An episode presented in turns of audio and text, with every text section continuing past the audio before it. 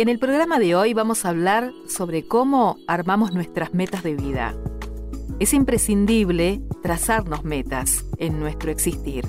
Si queremos brindarle a nuestra mente subconsciente el material necesario para ayudarnos a lograr nuestros sueños. El problema es que, por lo menos en algún momento de nuestras vidas, la mayoría de nosotros no tendrá ni la más remota idea de lo que queremos hacer con ella. Las metas en la vida son aquellos objetivos que nos planteamos para alcanzar un sueño. Esas metas pueden ser a corto o a largo plazo, dependiendo de su magnitud y de las situaciones que las afecten. Básicamente su fin es darle un sentido o propósito a nuestra existencia. Pero sin embargo, existen otras razones por las cuales debemos trazarnos metas en la vida. Las metas pueden ser sumamente diversas, ya que dependen de las aspiraciones de cada persona o organización que se las plantea. Por ejemplo, perder peso. Para muchas personas alcanzar un peso más equilibrado es una meta personal, cuyo cumplimiento involucra otra serie de objetivos y quizás pequeños pasos. Se habla de meta o metas en la vida para hablar de los objetivos que se pretenden alcanzar.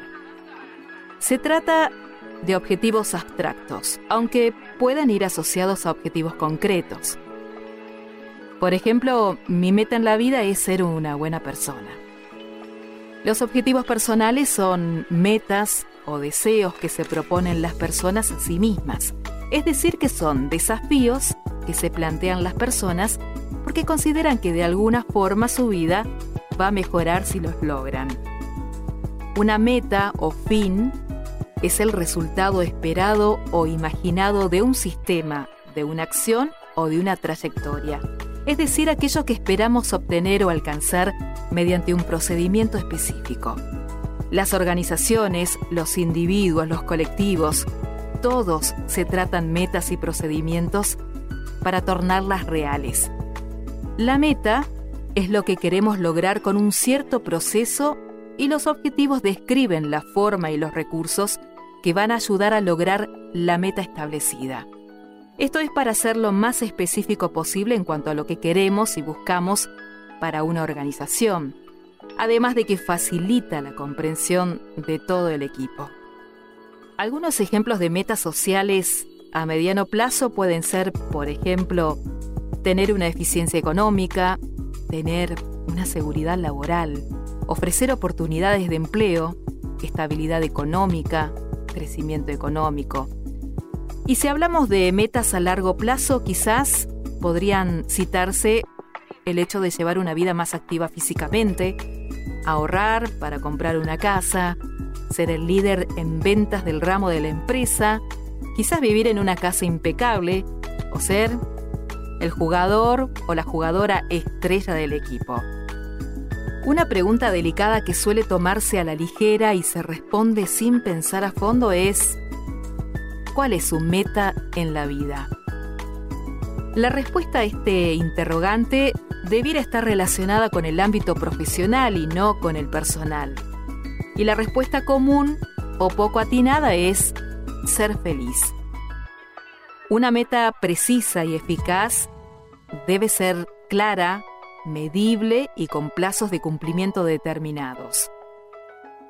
La precisión es determinante para el éxito de una meta, porque cada meta debe tener un concepto claro y limitado, así como una métrica que nos permita saber periódicamente cuál es el nivel de cumplimiento de la misma.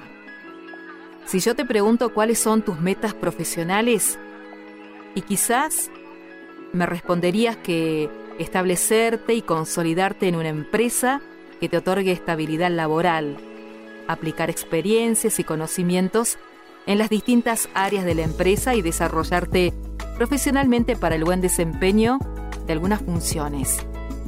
Y cada uno en la vida va buscando cuál es esa meta a consolidar y a realizar. Nos miremos un poquito, revisemos nuestra agenda y cuáles son aquellos propósitos que queremos alcanzar.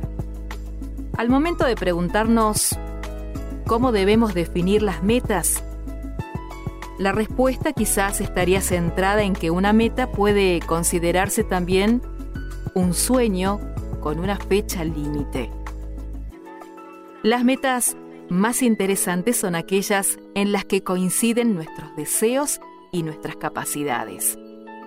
Y ahí es donde nos tenemos que centrar, en aquello que nos apasiona y en lo que somos buenos, dejando a un lado cualquier posible obstáculo de tiempo, de dinero u obligaciones.